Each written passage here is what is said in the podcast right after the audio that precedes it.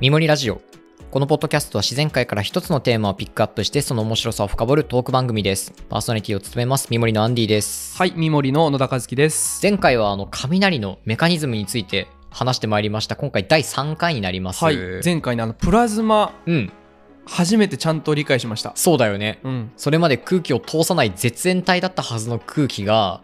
あまりに電気のエネルギーが強すぎた結果いきなり電気を通す物質に変わっちゃうこれがプラズマでしはた、い、プラズマ面白かったですね。ちなみメにカニズムもね、うん、ちなみにこのプラズマが地面に向かって雲からニョキニョキって伸びてくるんだよねはい、ニョキニョキって伸びてくるじゃんこのプラズマはこれまたマイナスの電気を帯びているわけなんだけど普通ははい、このマイナスの電気マイナスのプラズマに引っ張られて地面からプラスのプラズマが生えてくるんですよ実は何の 話？何の話？どういうこと？あ、わ言いたいことわかるよ。雷それはが雷なの？雷が落ちてくる時のこれはメカニズムの細かいところなんだけれど地面からもプラズマが、まあそうだよねニョキニョキ生えてきてこれ大体8メートルぐらいの長さになりますへえ。 8メ長さ8メートルぐらいのプラズマが地面から何本もニュって伸びてくるんよはい。そのうちの1本が雲から降りてきたマイナスのプラズマとくっつくこの瞬間に電気が流れるんですなるほどね。だから雷って落ちてくるだけじゃないんだよねそうか、登る雷もいるってことだよね。地面からも上がっていって雷になってるっいてやないんうか本当に雷だけのせいじゃないね、雷って。そうそうそうそうそうそうそう地面の影響もあって、っうん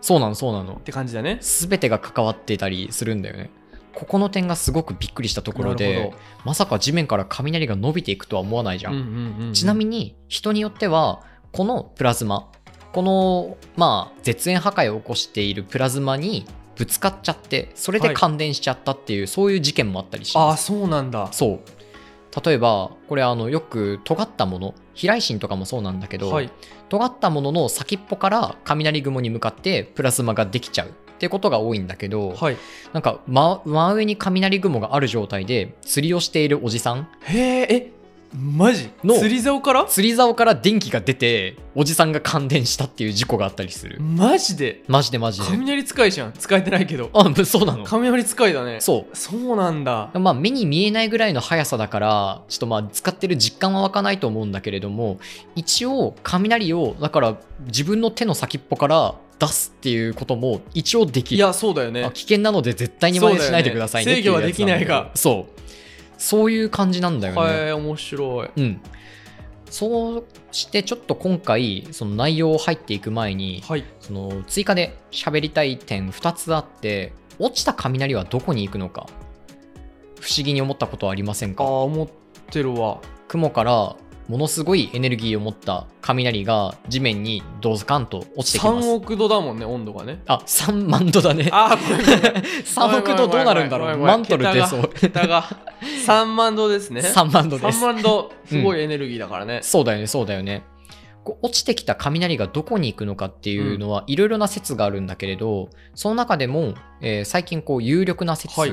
の一つが、これねまたすごいワードすごいパワーワードなんだけどあの全地球電気回路説っていうのがあるんですよ。あー地球に落ちて、全地球にそう電気がこう表面をファーっていうふうに流れてくるってことそうそうだそうそうねそういうことなんです。超わかりやすいじゃん地球全体の中で電気が循環しているっていう説があるんだよね。はいはいはいはい要するにあの磁石みたいな地磁気要するに磁力だったらもう地球上どこにいてもあの方位磁石羅針盤が同じ方向を向くから電気のなあ磁石の動きの流れがあるなっていうのはすごく分かりやすいんだけど、うんうん電気も同様で全地球を覆う流れがあるんじゃないかっていう説が結構有力だったりするけどこれも確定はまだしてないです、はいだったりあとねこれがもっと分かってないことなんだけど雷の現象の中で球雷球体の雷というものがたびたび観測されていへえるあの稲妻ブラックサンダーの形じゃなくてそうサンダーボールですね要するえに聞いたことあるなんだっけそれそれな僕もなんかで聞いたことあるサンダーボールって なんだっサけンダーボールなんかでなんかあるよねあると思うはいはい何かしらでそうだよねあると思うんだけどそうまん丸の球体ボールの形をした電気へえというものがたびたび目撃されているんだよね危ないね危ないなんか危なそうだわこれ大体大きさもバラバラで直径 1cm から直径いやちょ 1m ほど直径1センチが一番危ないじゃんわかんない 触れそうじゃん そうだねそう食だえねそうじゃんけど直径1メートルまで観測されたことがある観測というかへー報告されたことがあるへこれ科学的な観測はまだまだされたことがない現象なのえではいオカルトなんじゃないかって思う人も、そうなんだうん、いるんだけれどもほ例えば1845年う、うん、あのフランスの農家の家の中でこのサンダーボールが発生して豚が感電死したっていうニュースがあったりしますマジでマジそれなんかあれだねあのドラマの「ガリレオ」とかでさうんうんうんうんうん検証さされるやつだね、 そうだよね実に面白いっいてや言われる実やつにだよね、面白いっていうやつじゃん確かに面白いこれえマジでもまう一回やって、豚が豚がサンダーボールにぶつかって感電死っていうそういうニュースがあったりするマジで マジで危ないね家の中もフランスの農家で危ね険だわそして、えーこれね最近2012年にえ中国でも観測されて10ます年前じゃんそう場所は中国の家の中中国の外でへえ今度はこれ直径1メートルのでかサンいねダーボールが観測され、あ発見されているしこれあのロシアに行った友達はいが地域の人たちに聞いている中であの結構あるよって言われたらしいですたまに見かけるよサンダーボールってそれサンダーボールじゃないんじゃないわからないんだよね危こなれいじゃがん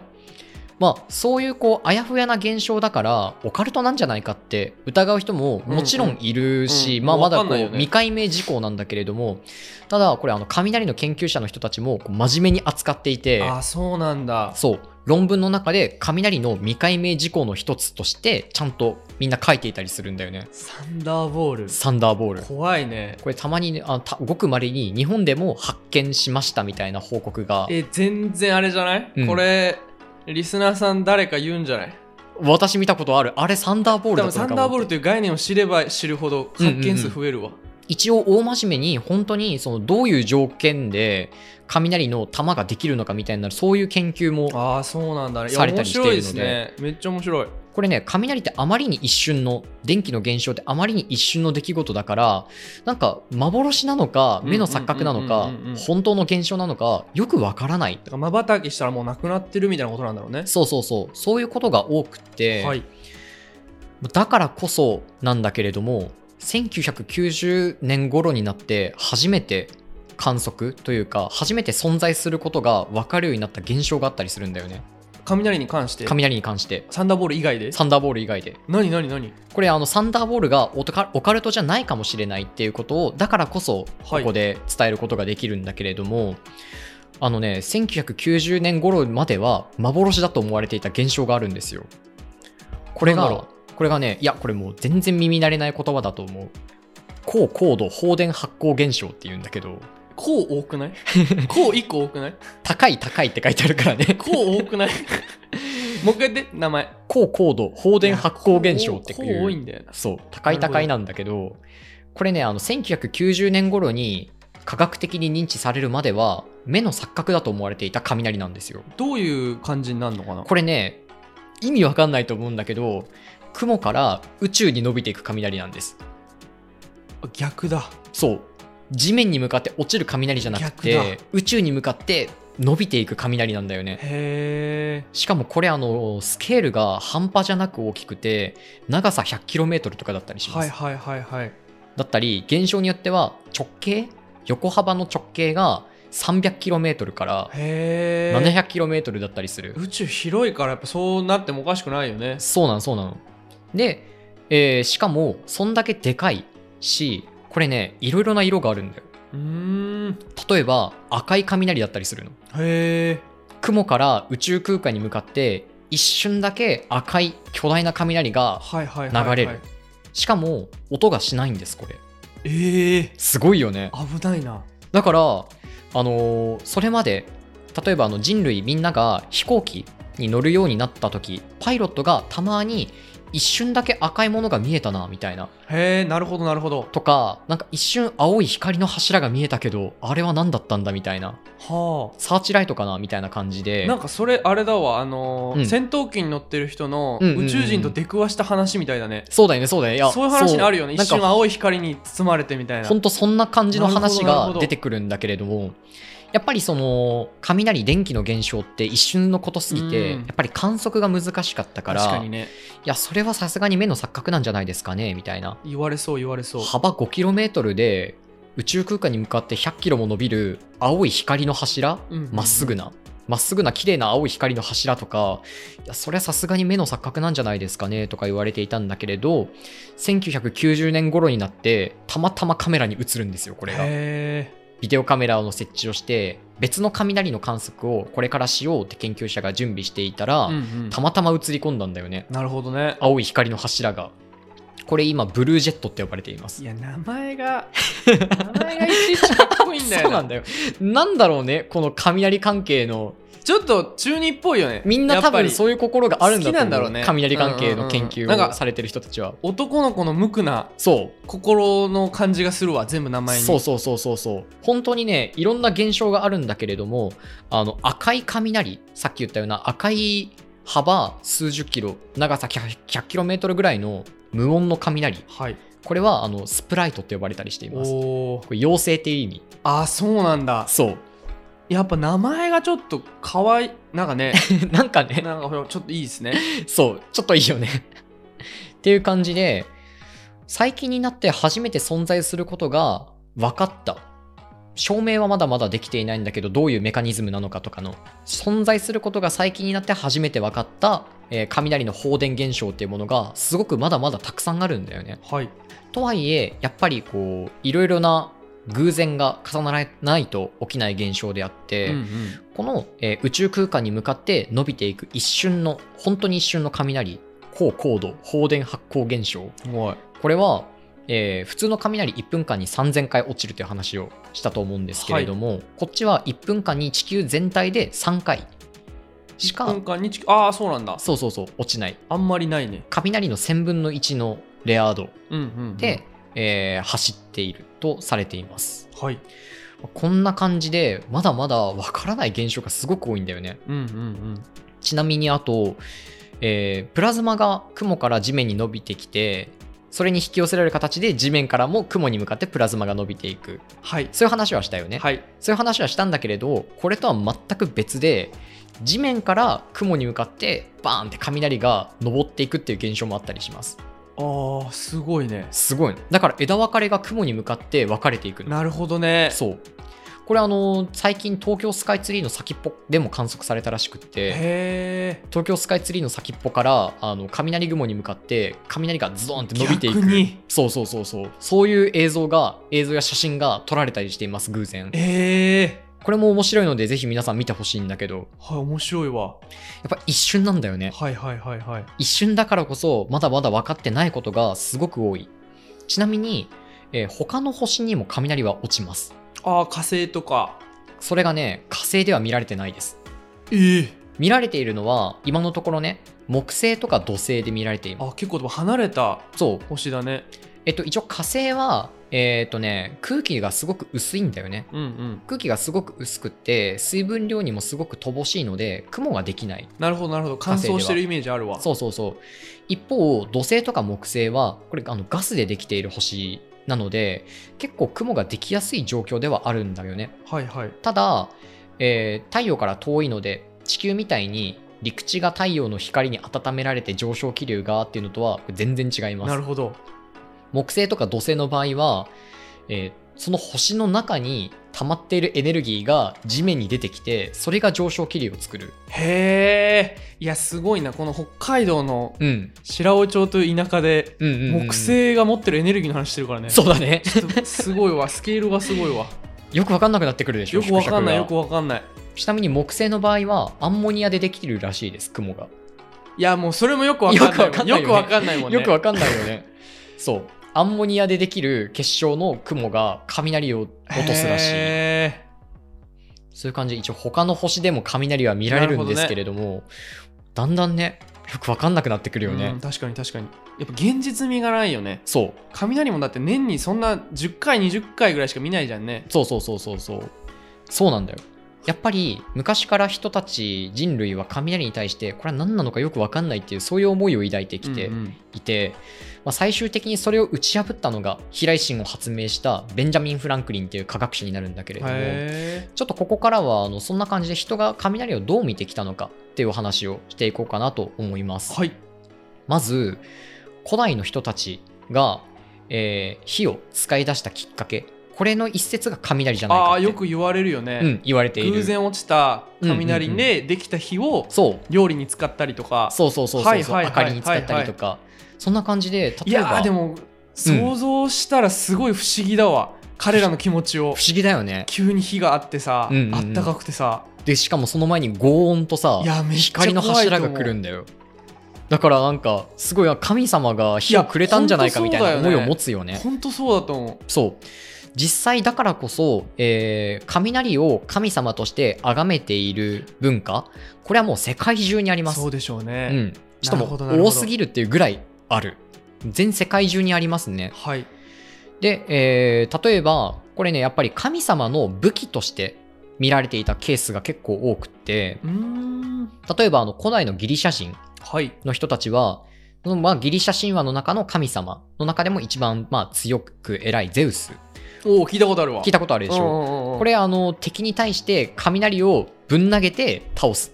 へえゼウスの武器は雷と信じられていたみたいですねなるギほどリシャでは、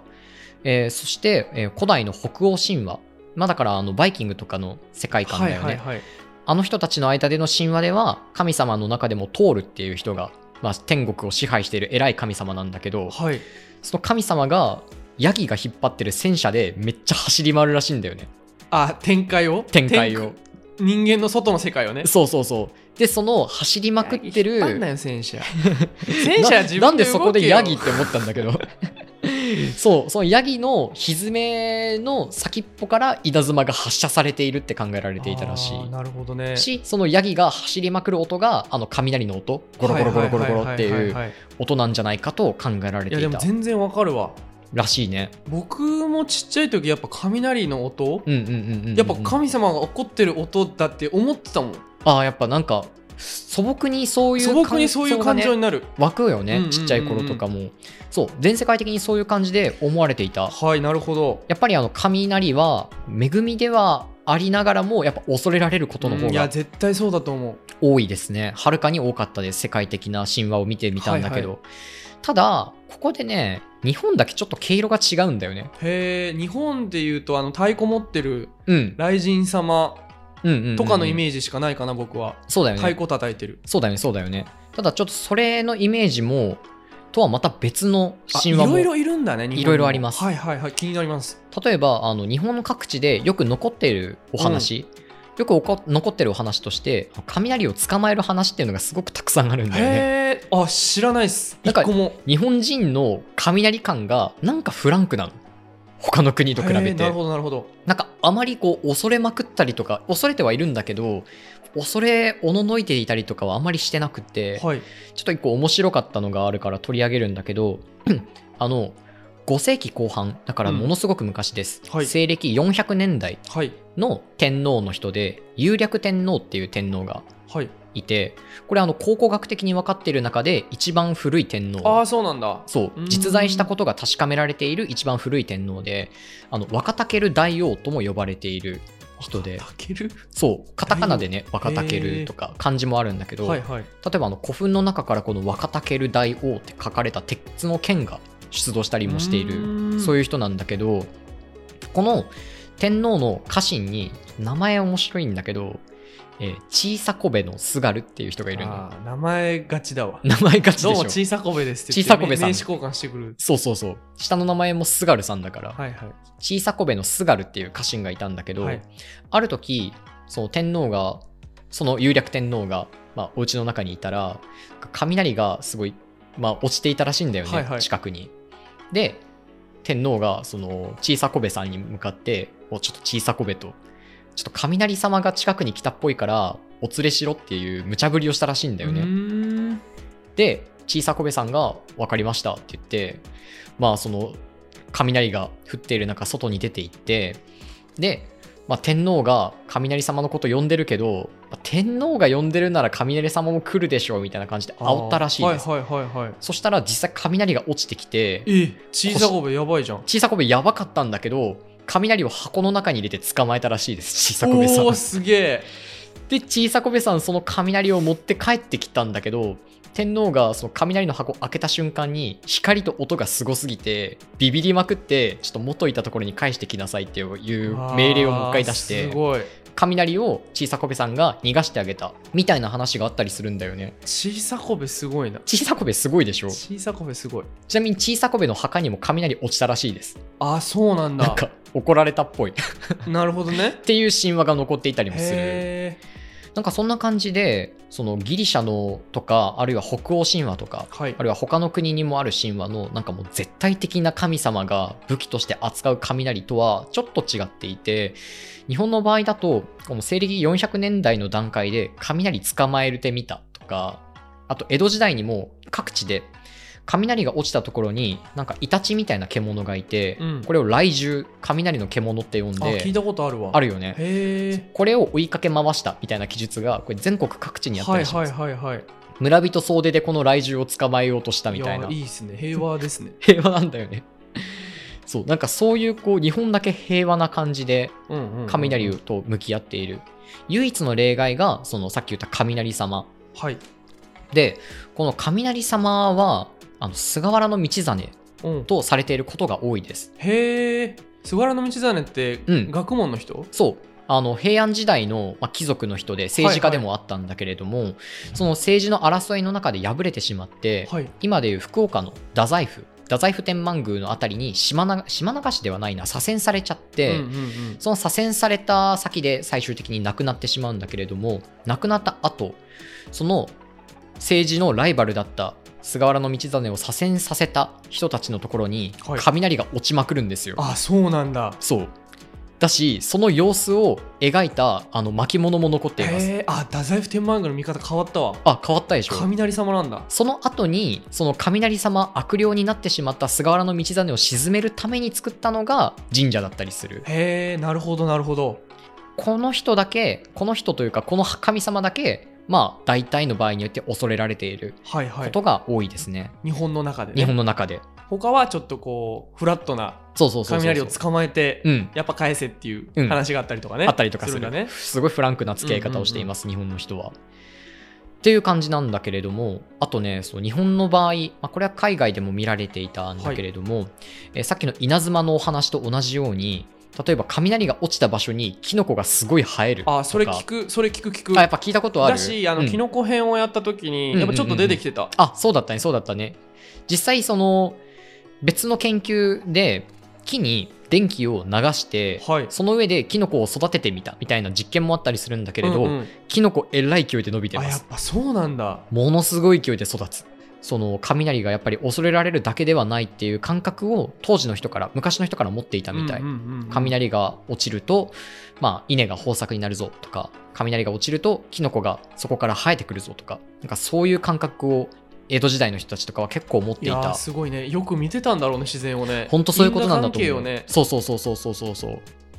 一方っていう言い方をすると良くないかもしれないけどあのキリスト教の人たちはいは結構雷に対してガチビビりしてるんですよ。あどういうあ聞いたことないわどういう認識なのかこれはあのねあの悪魔が関わっているんじゃないかっていう考え方を持っていたりはいはいすることもあったみたいであのキリスト教会の中では雷がゴロゴロってきたらあの教会の鐘うん教会の塔の上にある高いところにある金属でできた鐘をカンカンカンカンって鳴らしてそれで雷を退散させようとしたみたいなことをなるほどね結構やったりしてるんだけれどなるほねその人たちに雷が落ちてくるんですよ。そうだよね高いところではいしかはもいはいはい銅だったりするからその鐘ってなのでまあ後々になってあの高いところで鐘を雷に向かって叩くのはやめましょうっていう本が出たりしているんだけどなるほどねそうあんまりこう因果関係を捉えない動き方になっているのはすごく特徴的だなと思ったねうーんここではあとまあ小ネタみたいなのはたくさんあるんだけどはいローリエ月桂樹だねあのはいスパはいイスはいはいのカレーに入れたりするあのローリエもあの落雷を避ける力を持っていると当時信じられていたりもしたみたいで、あそうなんだうん、なんか紀元前のローマ皇帝のチベリウスっていう人がいるんだけれどこのチベリウスさんは雷が近づくたびにこのローリエの輪っかをかぶるようにしていたらしいへえ雷よけのためになるほどねでこれは全く調べても他に全く出てこなかったんだけど情報とかがあのその後の代のアウグストゥスっていう皇帝うんうん聞いたことあるは、えー雷が降ってくるとこの人はあのアザラシの皮を身につけていたらしいです。へえもう何でこもれいいだなんでなのかよくわからないなんで調もいべいんてだもねうん、そういう感じでこうみんな雷を避けるための動きを取っていることがまあ他の国だと多いはいけれども日本の場合だとなぜか積極的に雷を捕まえに行っているっていうねすごいそれ面白いよね,、面白いよね自然観としてそうだねそうだね確かにななんか狼編とかでもうんやっぱ極度になんか向こうの西洋の社会っうんうんんんていうのは危いないもの怖いものを閉じ込めるとか避けるようなうん日本はなんか割と同等だよねそうだね結構やっぱ雷に対してその稲を実らせてくれる恵みの存在恵みを与えてくれる存在みたいうんんかそういう観点があなるわ自然観にうん、そういう神社もたくさんあったりします。はい雷電神社とか雷神社とか、ああんだ雷電神社とかそう、へえ東北から関東地方にかけては結構そういう天気の神様みたいな位置づけで天神様とかね、なるほど雷の神様を祀ったりしています、そういう形で。なのでやっぱそういう自然観の違いっていうのが雷については如実に現れてきてこれが結構面白いなっていう、そういう感じでした次回最終回になるんですけれども、はいそのような雷がよくわからない現象だったり神様が起こすあるいは悪魔が起こすとかそういういろいろな見方をされていたところに違うん違うんだと